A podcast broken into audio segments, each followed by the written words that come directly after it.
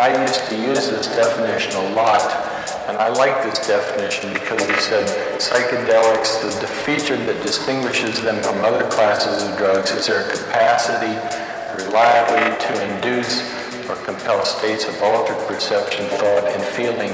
that are not or cannot be experienced otherwise except in dreams or at times of religious